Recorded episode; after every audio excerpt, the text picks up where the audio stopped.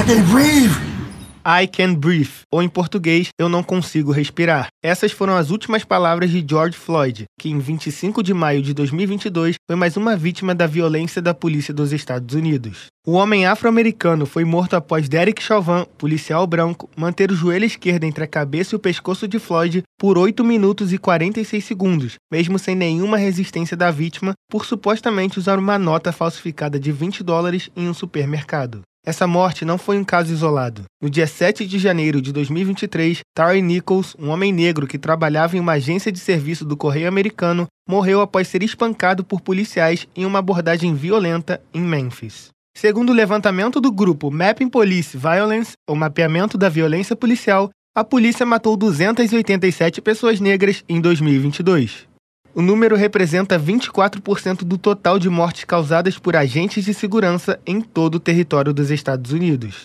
Um estudo da Universidade de Harvard mostrou que afro-americanos têm três vezes mais probabilidade de morrer por tiros ou pelas ações de agentes de segurança do que brancos. Esses dados contrariam falas do ex-presidente dos Estados Unidos, Donald Trump, que em entrevista à emissora de televisão CBS disse: as pessoas brancas também estão morrendo. Os brancos também passam por isso. Que pergunta horrível. Os brancos também. Mais brancos, a propósito, mais brancos. Frases como essas ajudam a institucionalizar a violência racial, demonstrada pelo fato de que agentes de segurança afro-americanos também são responsáveis por episódios de brutalidade contra a própria comunidade. Segundo Vanessa Cristina dos Santos, doutoranda do programa de pós-graduação em serviço social da UERJ, os negros se aproximaram de uma realidade da branquitude na qual é melhor se enquadrar do que sofrer. Nos Estados Unidos, o racismo ele foi, foi estruturado né, de uma forma diferenciada, não houve, não foi velado. A violência sempre atravessou a realidade daqueles indivíduos. Então, você imagina um homem negro, uma mulher negra, naquela realidade, sendo violados o tempo todo, lembrando que a sua identidade, a sua subjetividade, elas são é, é, é, únicas. Então, para alguns sujeitos, a alternativa é a luta, para outros é o enquadramento. Então, o Franz Fanon traz para a gente lá no Pele Negra, Máscaras Brancas a perspectiva de que esse negro, muitas vezes, ele coloca essa máscara branca, a, a alusão é essa, ele coloca a máscara branca para sobreviver para ser não ser rechaçado, para também não ser um outro objeto de violência.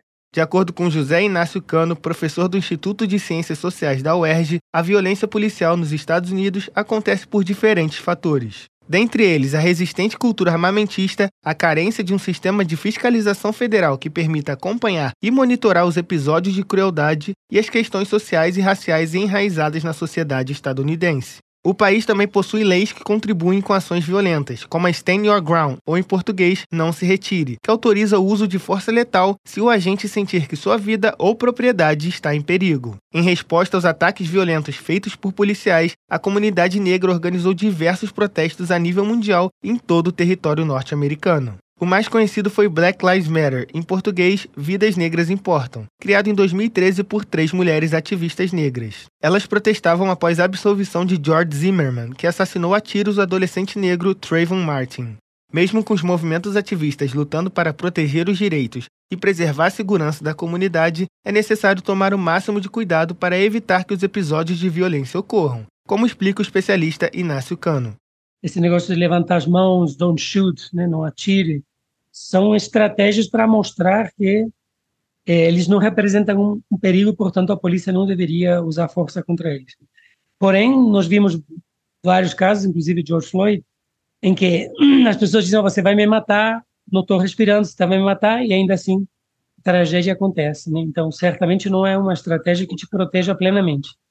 Mas as populações negras no Brasil nos Estados Unidos já sabem se encontrar com a polícia, fica muito calmo, não faça nenhum gesto. São estratégias defensivas para pelo menos tentar diminuir a chance de que a polícia use a força contra você.